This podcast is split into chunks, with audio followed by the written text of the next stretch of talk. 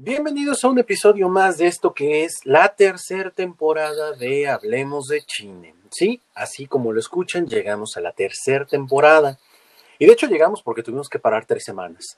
Nos tuvimos que tomar un descanso. Estamos por llegar al episodio número 50. Increíble, ¿verdad? Esto que empezó hace casi un año, estamos por llegar al episodio 50, año y cachito, de hecho. 50 episodios del mejor programa de cine. Saludo a Dani, como todos los programas. ¿Cómo te va, Dani? Muy bien, gracias. Emocionada porque ya vamos a llegar a los 50. Y digo como todos los programas, aunque el último programa yo ya no estuve, ella se echó muy buen programa sobre su película favorita, Gladiador. Este, pero pues ahora sí vamos a tratar de ser un poquito más este, eh, constantes al respecto. Ya encontramos una manera de poder hacer esto viéndonos las caras, porque seguimos en época de coronavirus, entonces este, pues no podemos estar en el mismo lugar. Hoy estamos juntos pero separados. Así es. Y lo que nos toca hablar el día de hoy es que como seguimos todos en cuarentena, eh, les vamos a recomendar algunas películas porque de hecho pues en estas semanas que no hemos estado haciendo el programa, yo he estado viendo películas, viendo series, obviamente trabajando, este, y leyendo cómics porque también Billions TV ya llegó a 122 suscriptores. Este, entonces vamos a empezar a subir más eh, videos también por allá. Y pues bueno, vamos a darle esta semana, bueno, este, este episodio, vamos a hablar de las mejores películas, bueno, las mejores, algunas películas que les vamos a recomendar para pasar la cuarentena. ¿Sale? Yo hice un campechaneado aquí para ver en la familia, para ver con los hijos. Este, no sé, Dani, cómo tenga su campechaneado, pero este, pero vamos a ver. Tengo ahí como de todo, el traté de meterles un poquito de drama, terror, romance, ya saben, ¿no? Como a ver qué, qué les gusta. Perfecto. Entonces, si no tienes inconveniente, vamos a comenzar.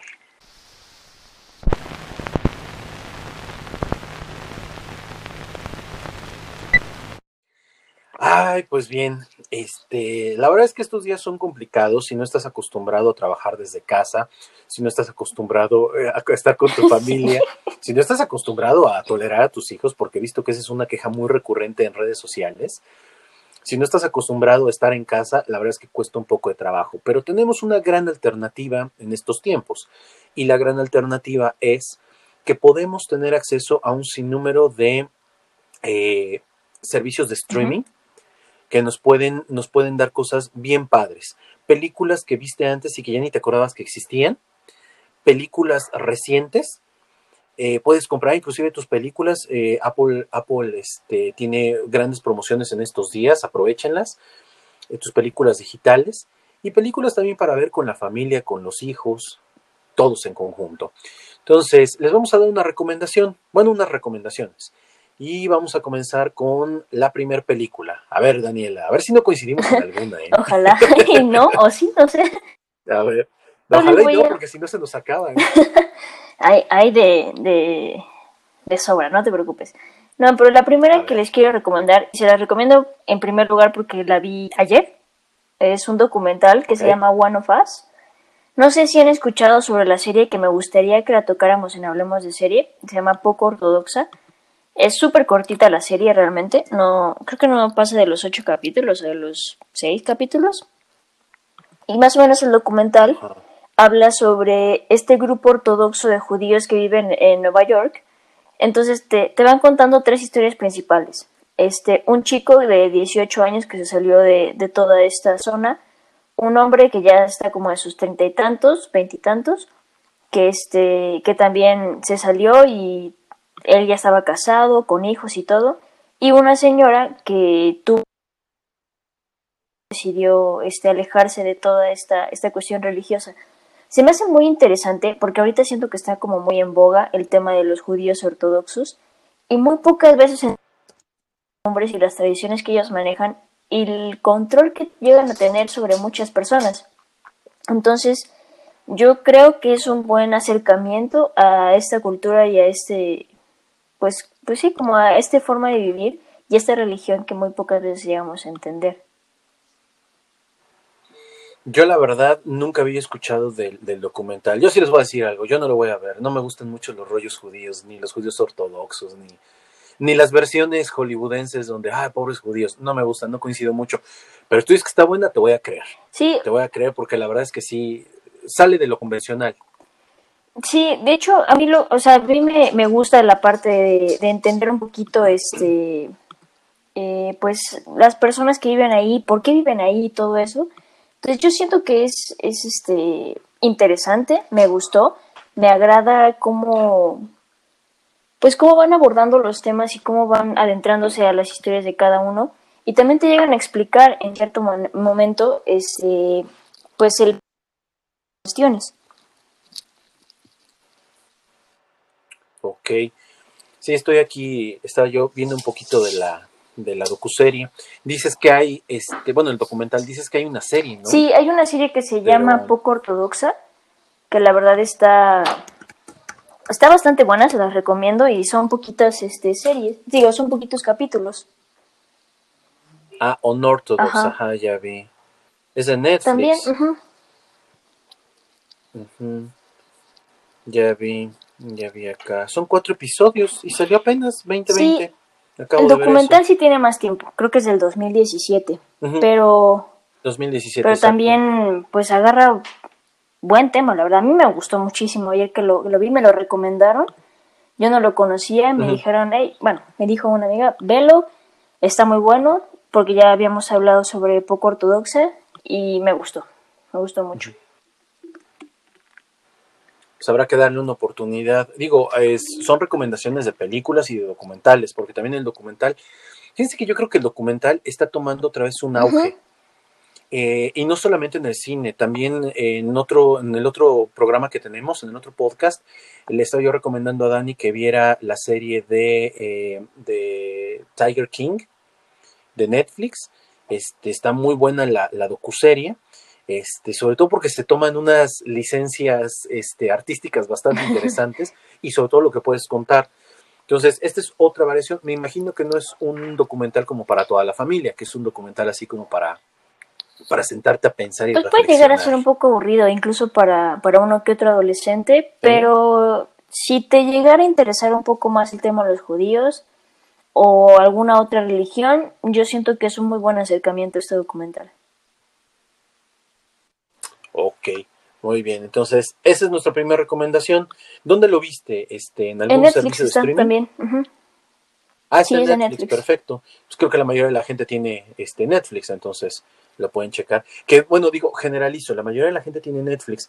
Estaba yo viendo un dato, eh, no me acuerdo quién lo sacó, si el economista aquí en México o el New York Times, no me acuerdo quién lo sacó, que decía que la cuarentena es más difícil en países del tercer mundo, incluyendo México, porque no todo el mundo tiene acceso a Internet, y eso sí es cierto. O sea, partir del hecho de una realidad como la tuya o la mía, no quiere decir que todos tengan acceso a. Si no lo encuentran ahí, bueno, pues en esta cuarentena pueden encontrarlo a lo mejor en Cuevana 3, no dije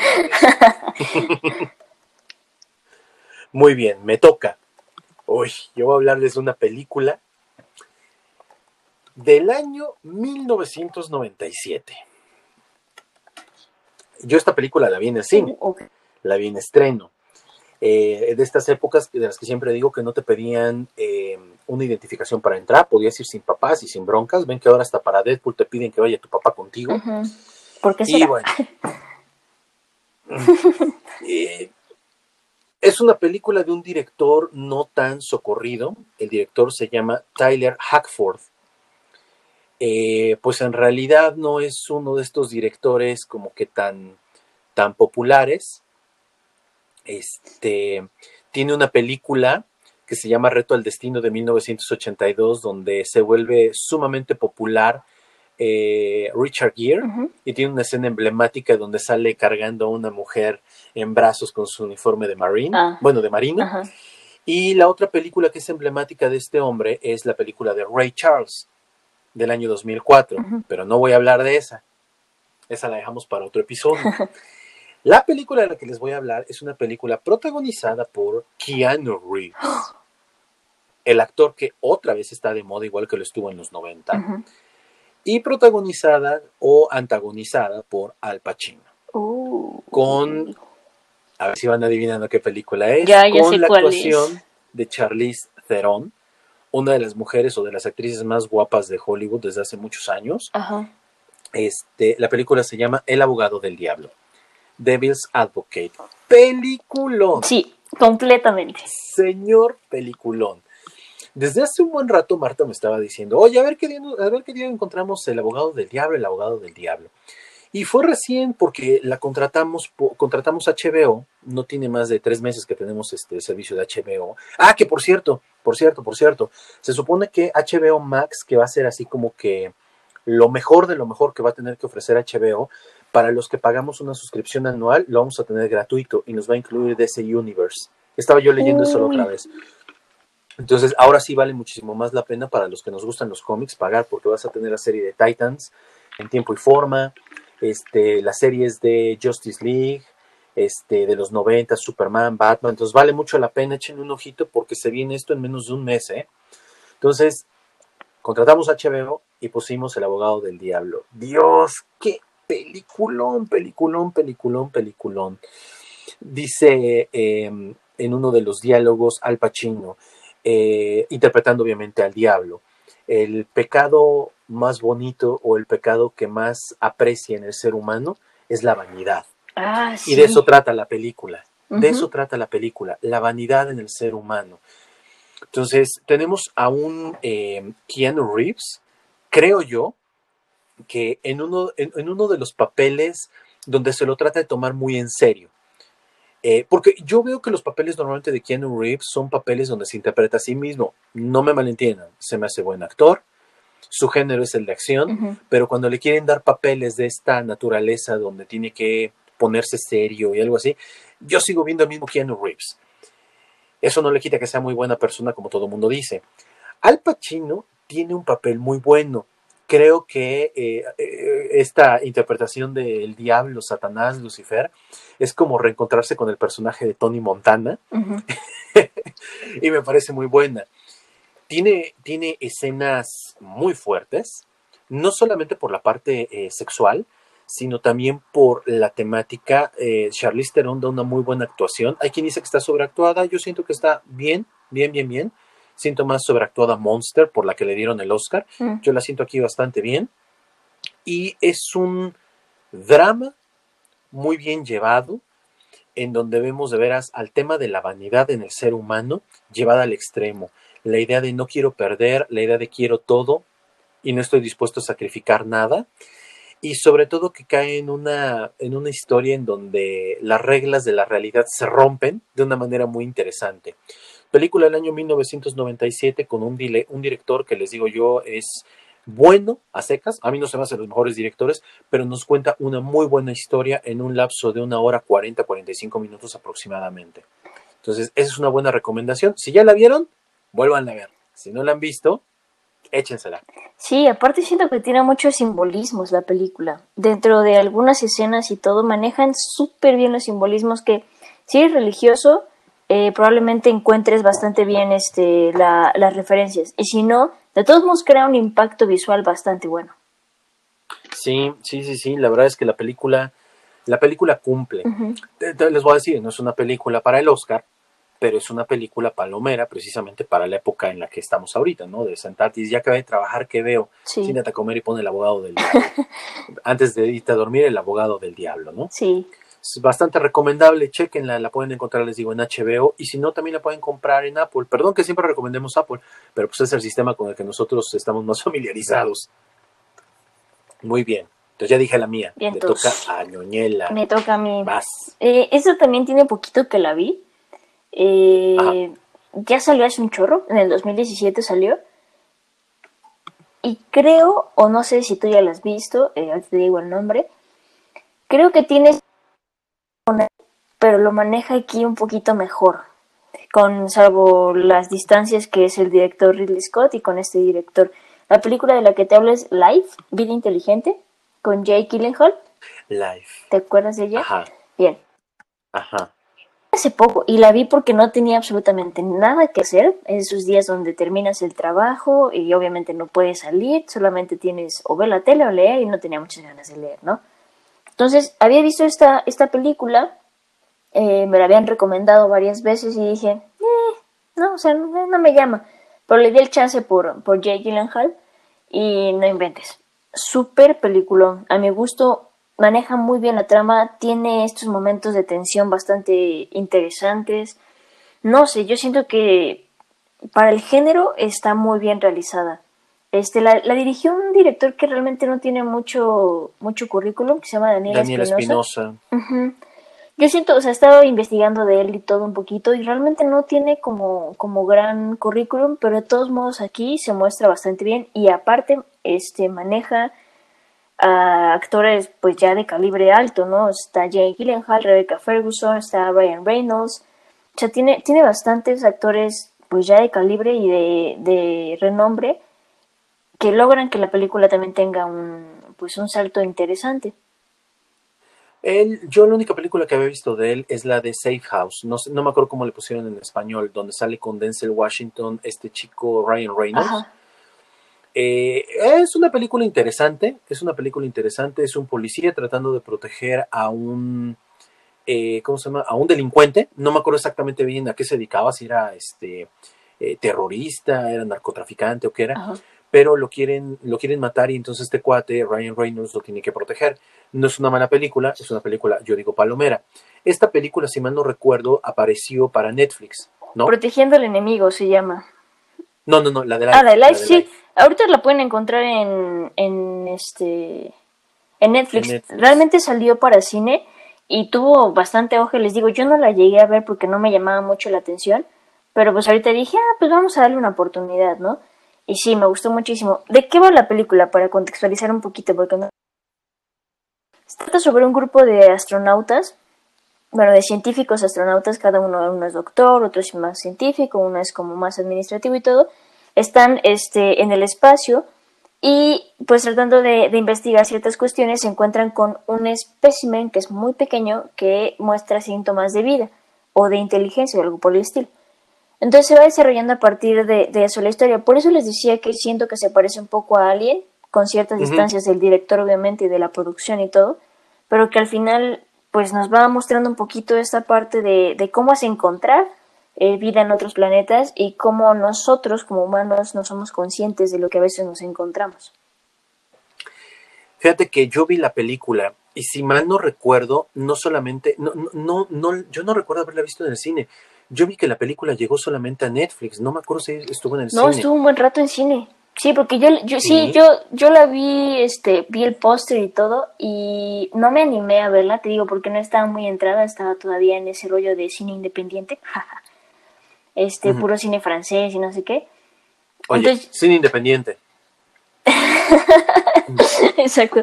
Este, no, por los que no, bueno, obviamente no vieron, pero se, estaba echando. Es que cada que diga independiente hay que darle un trago a lo que tengas Este, pero, pero sí, yo la vi promocionada. No le di la oportunidad. Dije, ah, otro Alien más, un remake más, un reboot más. ¿Para qué? Pero ahorita que la vi, me gustó muchísimo. Siento que tiene muy buen desarrollo de personajes, muy buena producción los actores cumplen bastante bien. Yo siento que ninguno se, se desfasa del, del, papel que tienen que cumplir. Ryan Reynolds se me hace Ryan Reynolds como Deadpool, eh, un poco este cínico y todo por el estilo, pero al final creo que cumple bastante bien y forma parte de, la película. Entonces me, me agrada cómo es eh, en el desarrollo de todo. Si tienen chance y tienen ganas como de ver algo así medio sci-fi, se las recomiendo bastante hay un detalle con la película, la cuestión del tiempo. Uy, sí. La cuestión del tiempo. A mí eso fue lo que no me encantó. Sí, ya, ya me acuerdo qué película es. A mí la cuestión del tiempo fue lo que no me encantó. La película pintaba bien hasta que para mí de repente me tocan el tema del tiempo. Es una película que sí, como bien mencionas, es como un una oda a alguien un poco más actualizada, con mejores efectos especiales, buenas actuaciones hasta cierto punto, pero sí hay por ahí el elemento para mí del tiempo que no me hizo mucho clic, pero es una película que vale la pena igual. Esta sí la puedes ver, yo diría, con los hijos. Está bastante interesante el rollo este del eh, lo que pasa en el espacio, la criatura esa que eh, eh, bueno, iba, iba, a hacer un spoiler, pero no. Pero tiene algo con Ryan Reynolds, ¿no? Sí.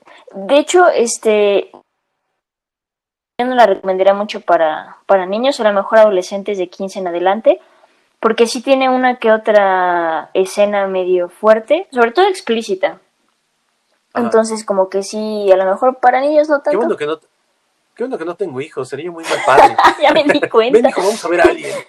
Ven, hijo, vamos a ver al Pachino en, este, en El Padrino. Vamos a ver al abogado del diablo, para que no te cuentes, Muy bien.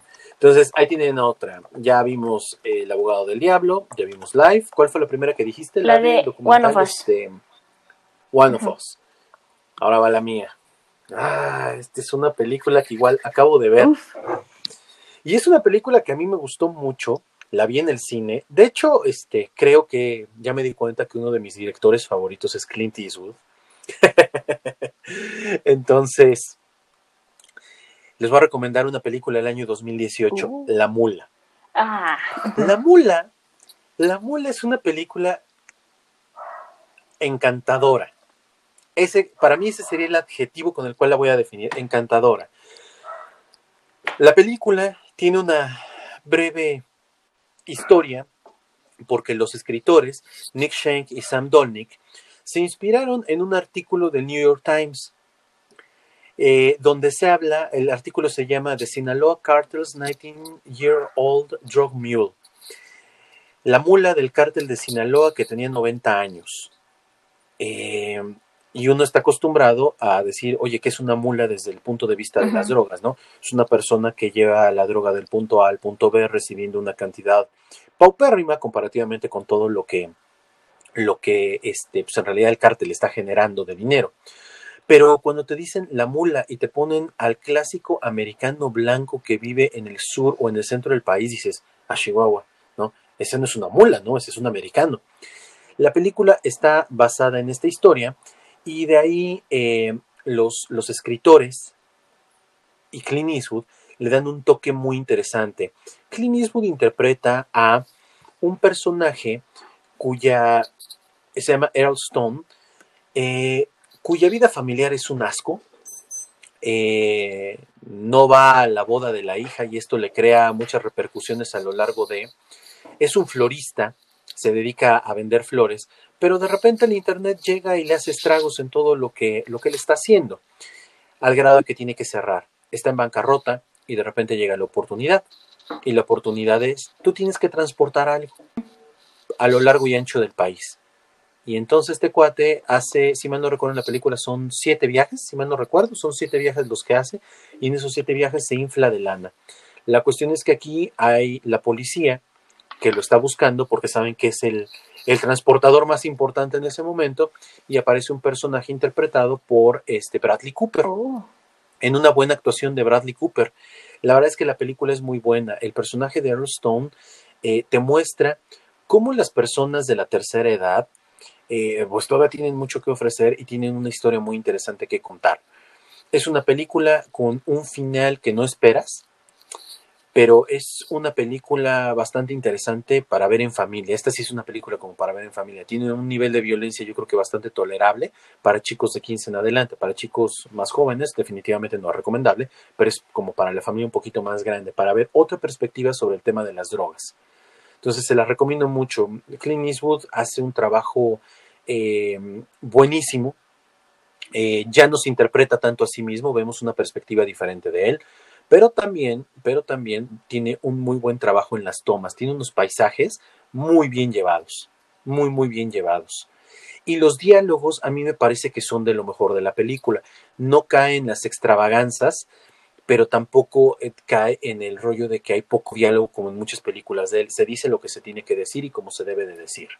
Vale bastante la pena. Fíjate que yo la vi en cines, bueno, no la vi en cines, la vi el póster cuando estaba promocionada y todo.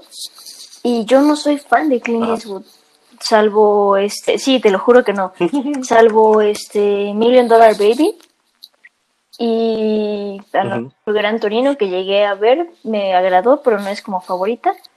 Pero fuera de eso, ah, no, como que Clint Eastwood y yo no nos llevamos muy bien. Lo respeto, pero no nos llevamos. Sí, y ahorita que estabas como describiendo la película, me agradó mucho porque yo no les daba la oportunidad por eso, ¿no? Dije, otra película donde Clint Eastwood está interpretando el, el cowboy de siempre, este, que busca la justicia para los demás, ¿no? Pero ahora que, que estabas dando ese review, atención, la verdad sí, sí me la pondría a ver. Sí, la verdad es que vale, vale la pena. No es una película como Million Dollar Baby, no es una película, una comedia musical como Jersey Boys, em, no es el caso de Thomas Jewell, el que te había mencionado hace, hace unas semanas, que apenas estuvo en el cine. es una película bastante disfrutable, parte de la anécdota, parte mucho de la anécdota de lo que este de lo que trataron de recuperar del artículo del New York Times. Me gustó a mí la verdad bastante y se la recomiendo. La película la encuentran en Amazon Prime o si no la encuentran en HBO, si mal no recuerdo. Cualquiera de esos dos sistemas. Bien, te toca. ¿Cuál vamos? En la, tercera. tercera este, yo les voy a recomendar una de acción. Eh, la hemos eh, platicado un poco en, en podcasts anteriores.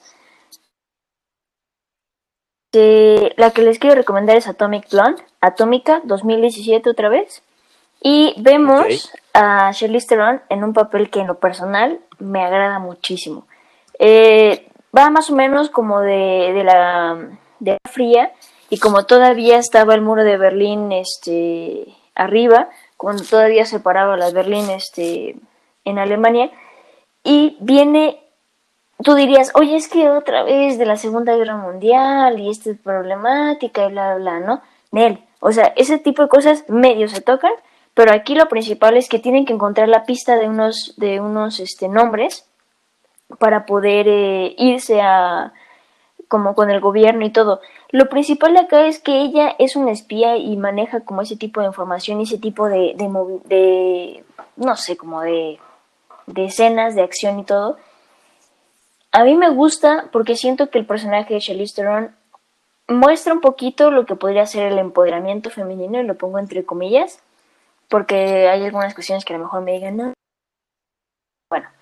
En lo personal siento que a este personaje y tenemos también a James McCoy, McAvoy, que realmente también interpreta ¿Te acuerdas de la película de, de, este, de Glass, la anterior? ¿Cómo se Split, ajá. Ahí yo siento que es una muy buena actuación. Yo creo que a ese nivel estamos viendo en esta película James.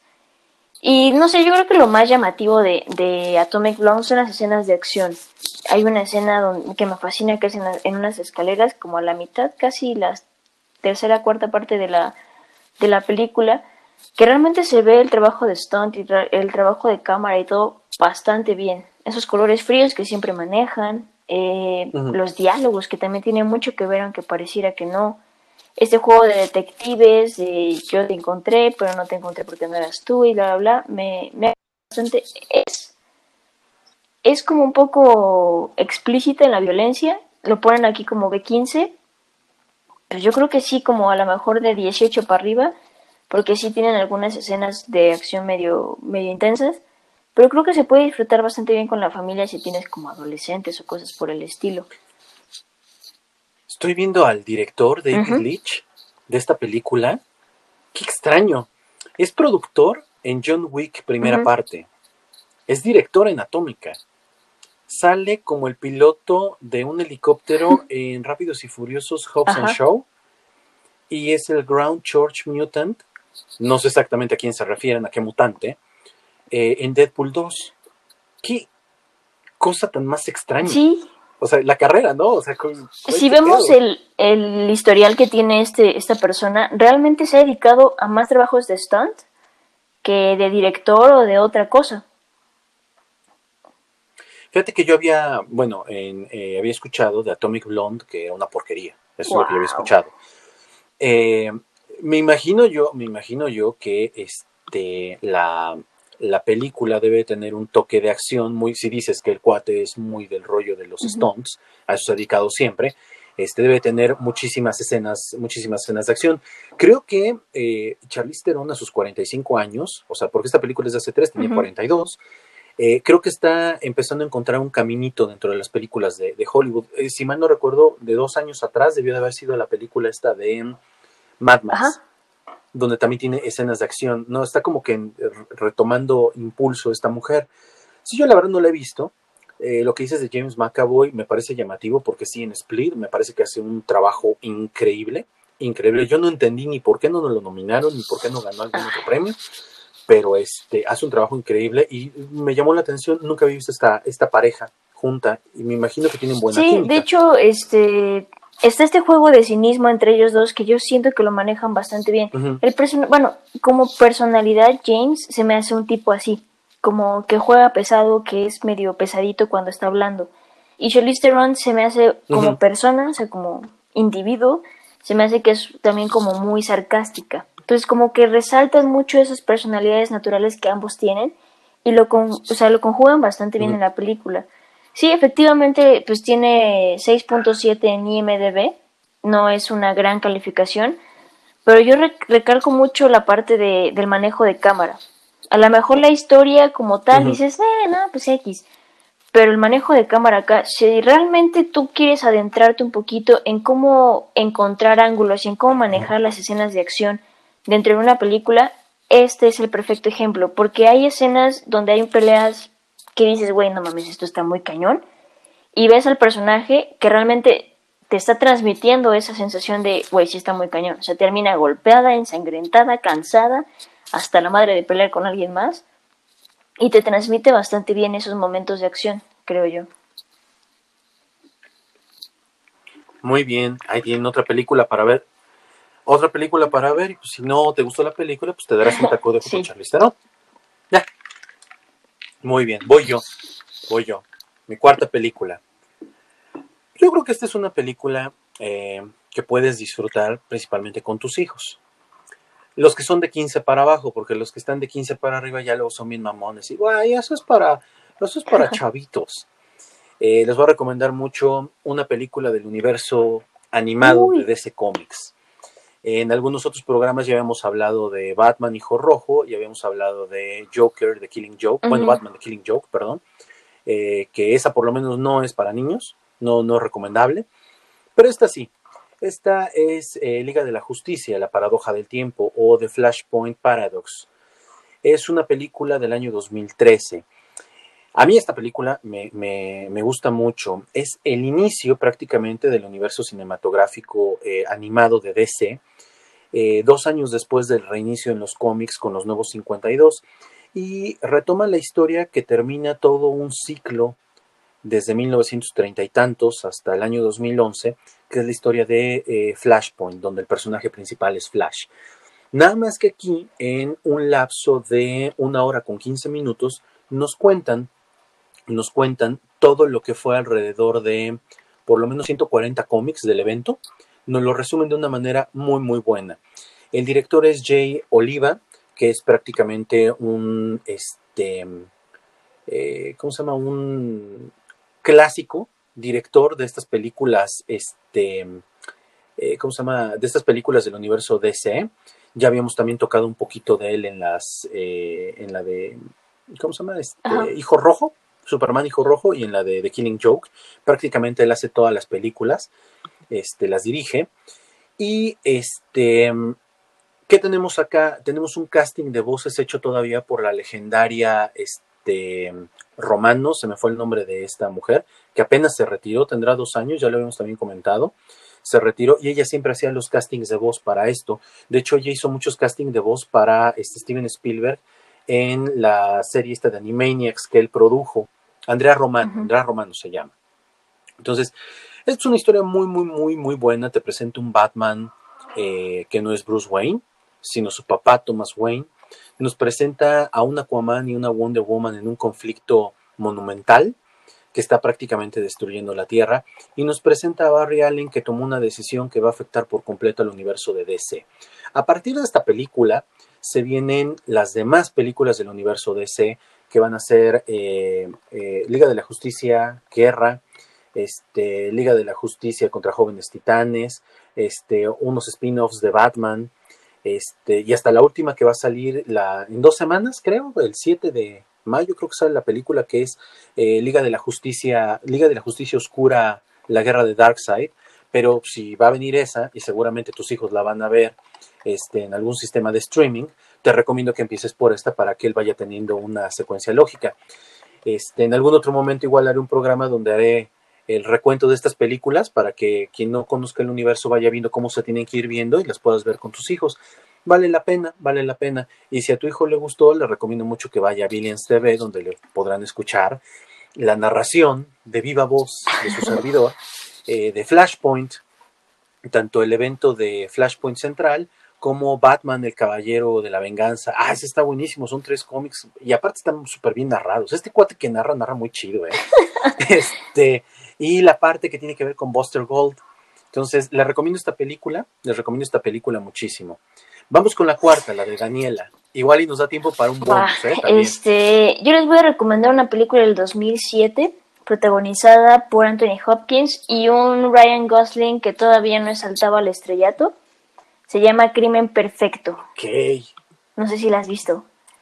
A ver. No, no es muy conocida porque cuando luego la comento o algo así me dicen, ah, y yo, esta, y me dicen, ¿qué? ¿Cuál? Pero bueno, de... A ver, ve comentando lo 2007. ¿Qué año dijiste que era? ¿2000? No. Ajá. Eh, más o menos va sobre un, un abogado que es así como pues, X, nada, nada fancy, que está tratando de, de escalar un poco en su carrera y de tomar casos importantes. Se topa con uno que habla sobre, bueno, que más bien fue el asesinato de una de las, de una esposa de un este, de un cuate, un arquitecto súper famoso, y que pues quieren investigar quién la, quién, quién la mató, estaban este, diciendo que había sido el amante, no sé qué, no sé cuánto. El chiste es que como una película donde aparece Anthony Hopkins, tiene un trasfondo psicológico de crimen policíaco bastante interesante, que yo siento que es de esas películas que solamente puedes ver una vez y ver mucho tiempo después este, otra vez, porque conforme va avanzando la película te van dando como ciertos momentos donde tú pues vas entendiendo la historia y al final se va desglosando todo y es un plot twist y una construcción del crimen increíble. A mí me gustó muchísimo cómo cada detalle lo fueron cuidando. Entonces al final pues sí entiendes un poco toda la película y todo el trasfondo, pero sí, si la quieres volver a ver, tendrías que a lo mejor esperar un poquito como para que siga teniendo el mismo impacto.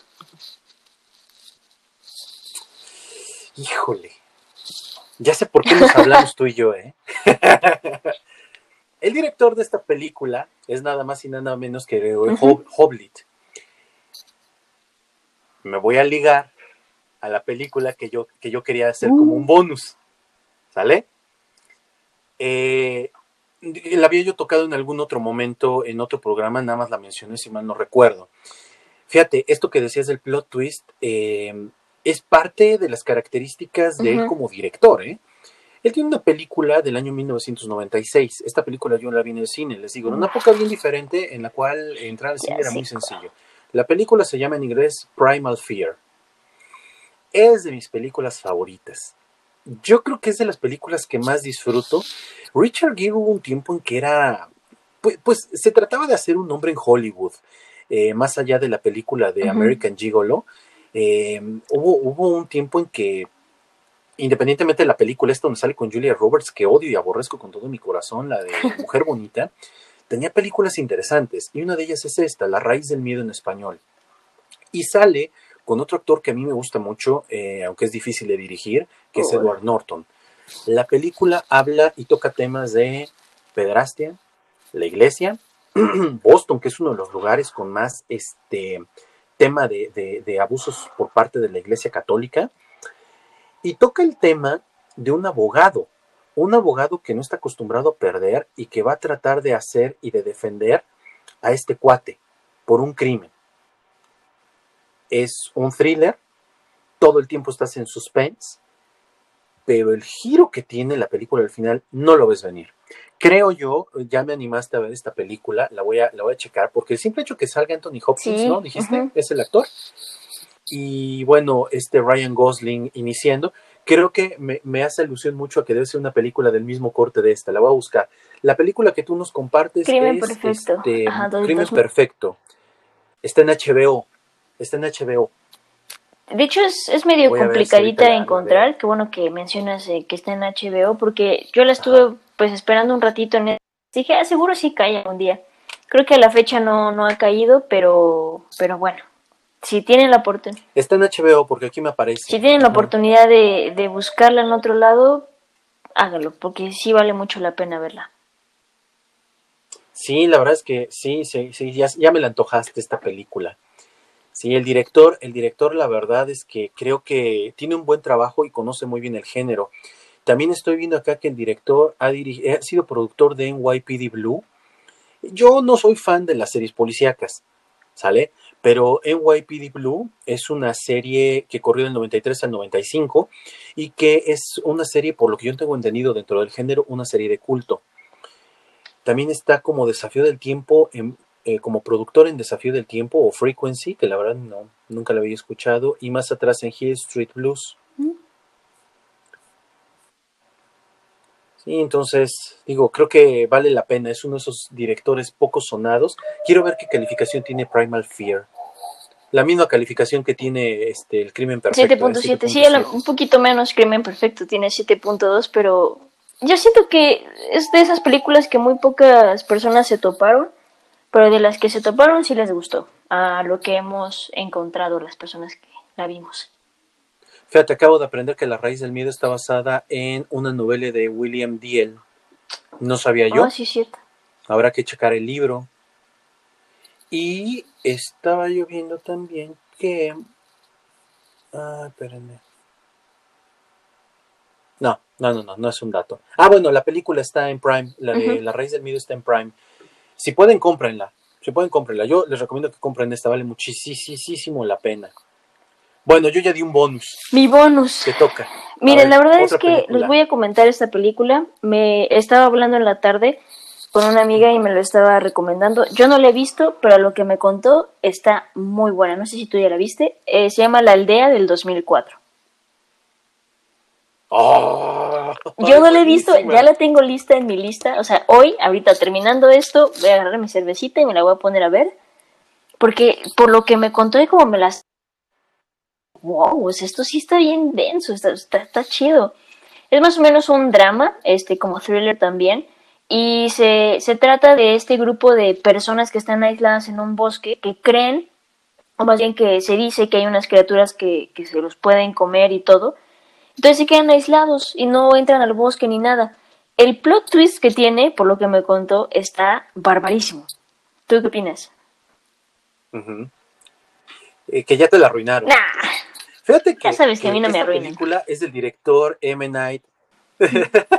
es del director M. Night Shyamalan, Shyamalan, Shyamalan, Shyamalan, no sé cómo se pronuncia, porque el tipo es hindú. Es el director, por si no lo ubican, de Sexto Sentido, que ha sido una de las películas del, del género de los thrillers más alucinantes con Bruce Willis y este chico que salía en inteligencia artificial. En la película esta de Sexto Sentido es del 99, la aldea es del 2004. M. Night Shyamalan es productor y director, si mal no recuerdo.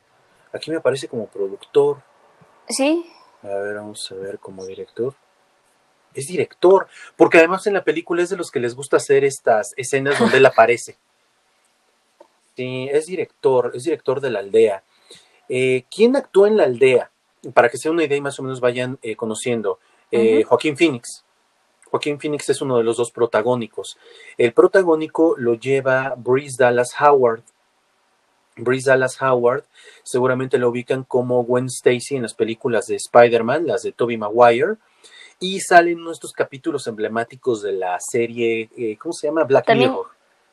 En donde todo es por También tiene un, un, buen, este, o sea, otro actor bastante importante que es eh, Adrian Brody, el protagonista del pianista. Ah, sí, es cierto. O sea, si lo vemos bien, tiene un cast poderosísimo. Sí, la verdad es que la película es buena. ¿Sabes qué es lo que le pasa a esta película? Mm, a, mí, a mí me gusta, las películas de Shyamalan me gustan. Dama del agua no me gustó tanto, donde también actúa esta misma chica, esta misma protagonista que es Grace Dallas Howard. Eh, creo que la película no fue muy bien recibida a nivel mundial, aunque es una buena película, el plot twist vale mucho la pena, pero después de haber visto la película de Sexto Sentido, como que la fórmula se desgasta. Eh, pero sí, la verdad es que a mí me sorprende, pero no todo el mundo la aguanta. No todo el mundo te la aguanta. Yo le decía a Marta, oye, ve la película, no sé qué, ah, ya sé, la de la aldea, la de esto y esto y esto, sí, está muy mala. A mí me gustó la película, soy fan y la verdad es que la recomiendo muchísimo, así como recomiendo la otra, la de este Señales. Señales la tienes que ver oscuras. No manches. Sí, estas películas de Shyamalan las tienes que ver oscuras para realmente apreciar lo que estás viendo en pantalla. La verdad es que valen muchísimo la pena. Rubén, si nos estás escuchando, yo sé que esta es una película, estas películas las vi con él, era como mi novia de la época, íbamos al cine mucho, mucho juntos, este, pero sí, a él le encanta M. Night Shyamalan, aunque te digo, de repente como que ha perdido. Estas películas que sacó recientemente, eh, que son continuación de la que sacó en 1998 Glass y Split, intentó hacer, intentó hacer un universo de, superhéroes, pero creo que le, pasó lo mismo que con estas. Se le, se le cayeron, no, no cuajó bien. Sí, eh, pues ahorita estaba viendo que el director de Fragmentado y Glass, pero pues bueno, o sea, puntos buenos, puntos malos, ¿no? Pero yo creo que, que maneja bastante bien el thriller eh, y el drama es psicológico y esta me la recomendaron mucho, la verdad, les digo, no la he visto, va a ser como un descubrimiento conjunto. Por lo que me contaron, está buenísima. Entonces va a ser lo que voy a ver hoy en la noche. Muy bien, me parece excelente. Me parece excelente porque te va a dejar así de... Nada más que te voy a decir algo, porque acabamos de grabar otro programa donde hablamos de The Walking Dead ya no te eches, ya no te eches ahorita nada de Walking Dead, échate directamente esta. No vas a quedar toda estresada. O sea, a final de cuentas, el hecho de estar viendo todo este tiempo películas, series y así, la neta sí de repente ya, ya, ya estresa, ya busco algo más. De repente hasta los contenidos de YouTube que son más chenchos que otra cosa, ya hasta me parecen novedad. Pero sí, sí, sí, sí, échense esta película. Esta película la encuentran en HBO. Aquí en IMDB no me parece, pero yo la acabo de ver, la acabo de ver en HBO. Ahí la pueden checar, vale mucho la pena. Muy bien. Entonces, fueron cinco películas, cinco películas que les recomendamos que pueden ver. Y bueno, aquí acaban de salir algunas otras cuestiones, ¿no? Como por ejemplo, necesitamos hacer un programa dedicado a M. Night Shyamalan, porque la verdad es, es un buen director, aunque creo yo que de repente se le caen las, las, pues las películas que va teniendo. No quiere decir que sea un mal director, es buen director, nada más que le falta algo por ahí. Este, también tenemos que hablar en algún momento de la película de La raíz del miedo y después de ver El crimen perfecto, dedicarle un programa a este director que como que le hace falta aventarse más al tema del cine. No sé si sigue en activo, la verdad, porque ya era una persona grande. Este, vamos a hablar también en algún otro momento de las películas del universo animado de DC y les iremos recomendando más cosas en esta tercera temporada. Nos aproximamos al episodio 50 y estaremos pensando, denos ideas de qué quieren ver para el episodio 50, qué estaría chido, algo de qué, quieren que hablemos. que ese episodio 50, sí, ese episodio 50 tiene que ser algo emblemático. ¿Sale? Y de hecho les voy a decir algo antes de que acabe el programa. Me, me, yo la verdad no veo programas de, de cine en YouTube. Me chocan los petulantes me chocan los que creen que saben mucho de cine. Nosotros hacemos un programa donde recomendamos cosas como gente común y corriente. No manchen, qué pesados son en esos programas. Neta, neta, no entiendo cómo pueden tener tantos seguidores si es gente súper pesada, súper pesada. Tienen comentarios que dices, neta, güey. O sea, es como si estuviera, es como si alguien hablara de tu mamá, güey. O sea, ¿cómo te atreves a decir cosas así? No, yo paso, ¿eh? Paso, paso. De verdad, paso creo que, creo que no es por nada, pero lo que hacemos acá no ofende realmente a nadie, decimos las cosas como van, pero sin ofender, pero están cañones, ¿eh? Sí, hay algunos, hay algunos que no, no, son tan recomendables. Hay otros que sí, por ejemplo, los videoensayos en general tienen, hay uno que se llama Lessons from a Screenplay. Se los recomiendo muchísimo a quien le, se le guste el guion y se quiera acercar un poco a la construcción de todo eso. Esos canales, Lessons from a Screenplay, One Perfect Shot, eh, ¿Qué otro? Este, Nerd Writer también hace muy buenos eh, videoensayos. Sobre todo esos, ¿no? Los videoensayos que procuran profundizar un poco más en las películas con eh, fundamentos, pues, de gente que, que, está en el cine desde hace muchísimo, ¿no? John Turby, eh, Robert McKee todos ellos. Entonces, pues, sí lo vale. Sí, hay, hay algunos programas, este, sobre todo en español, que dices, neta, güey, sacas todos tus traumas aquí con eso. No, sí, están, de verdad están muy cañones. Yo, la neta, no, no coincido con eso. No quiere decir que, que todo esté bien, sea bellísimo. No, no, no, no, no. O sea, hay cosas que hay que decir. A mí no me gustó, no me gustó por esto y por aquello. Pero si se van a la yugular, nunca había visto programas eh, Estás impactado. de ese tipo. sí, sí me impactó porque, manches, de, verdad están muy cañones. No, paso, paso. Prefiero, prefiero seguir haciendo lo que hago. En fin. Bueno, Nada más, ojalá alguna de estas películas que les vendamos pues les sirva para pasar la cuarentena un poquito más ameno. Ármese sus palomitas, su chelita o su bebida de preferencia y sentarse un ratito a perderse. Muy bien. Tampoco tengo nada más que agregar. Vamos a seguir haciéndoles programas de estos para que ustedes vayan buscando más películas. Y también yo creo que estaría bueno recomendarles películas así como para, para niños y para chavos. Eh, cosas que, que, puedan ir viendo, porque de repente si no los chicos aburren. Y pues al tenerlos aburridos es que están pensando idiotez y media, ¿no? Entonces mejor tenerlos entretenidos. Este, películas de Disney y Words y todo eso. Y a ver qué sale. sí. Ah, estaría chido hablar de DreamWorks. Perfecto. Muy bien. Pues nos despedimos. Les recordamos que estamos iniciando una nueva temporada, aunque el número de episodio tenga numeración de 47, no importa, es una nueva temporada. Estamos tratando de llevar un conteo así a lo largo. Les recordamos que estamos en eh, Spotify, estamos en eh, Apple Podcast y en varias plataformas más. Estamos también en YouTube, en el canal de Hablemos de Chine y estamos en redes sociales como Hablemos de Chine. Hablemos de Chine para que ustedes nos puedan ir siguiendo y nos ayuden a recomendar. Eh, les agradecemos mucho el que nos hayan estado siguiendo y que en estas fechas eh, nos hayan recomendado porque crecieron nuestras, nuestro número de escuchas. Y pues ojalá nos ayuden a crecer más. Porfa, escríbanos, díganos de qué quieren que hablemos para que podamos estar este, más tiempo con ustedes. Nosotros nos despedimos y nos escuchamos en otro episodio de Hablemos de Chine. Bye.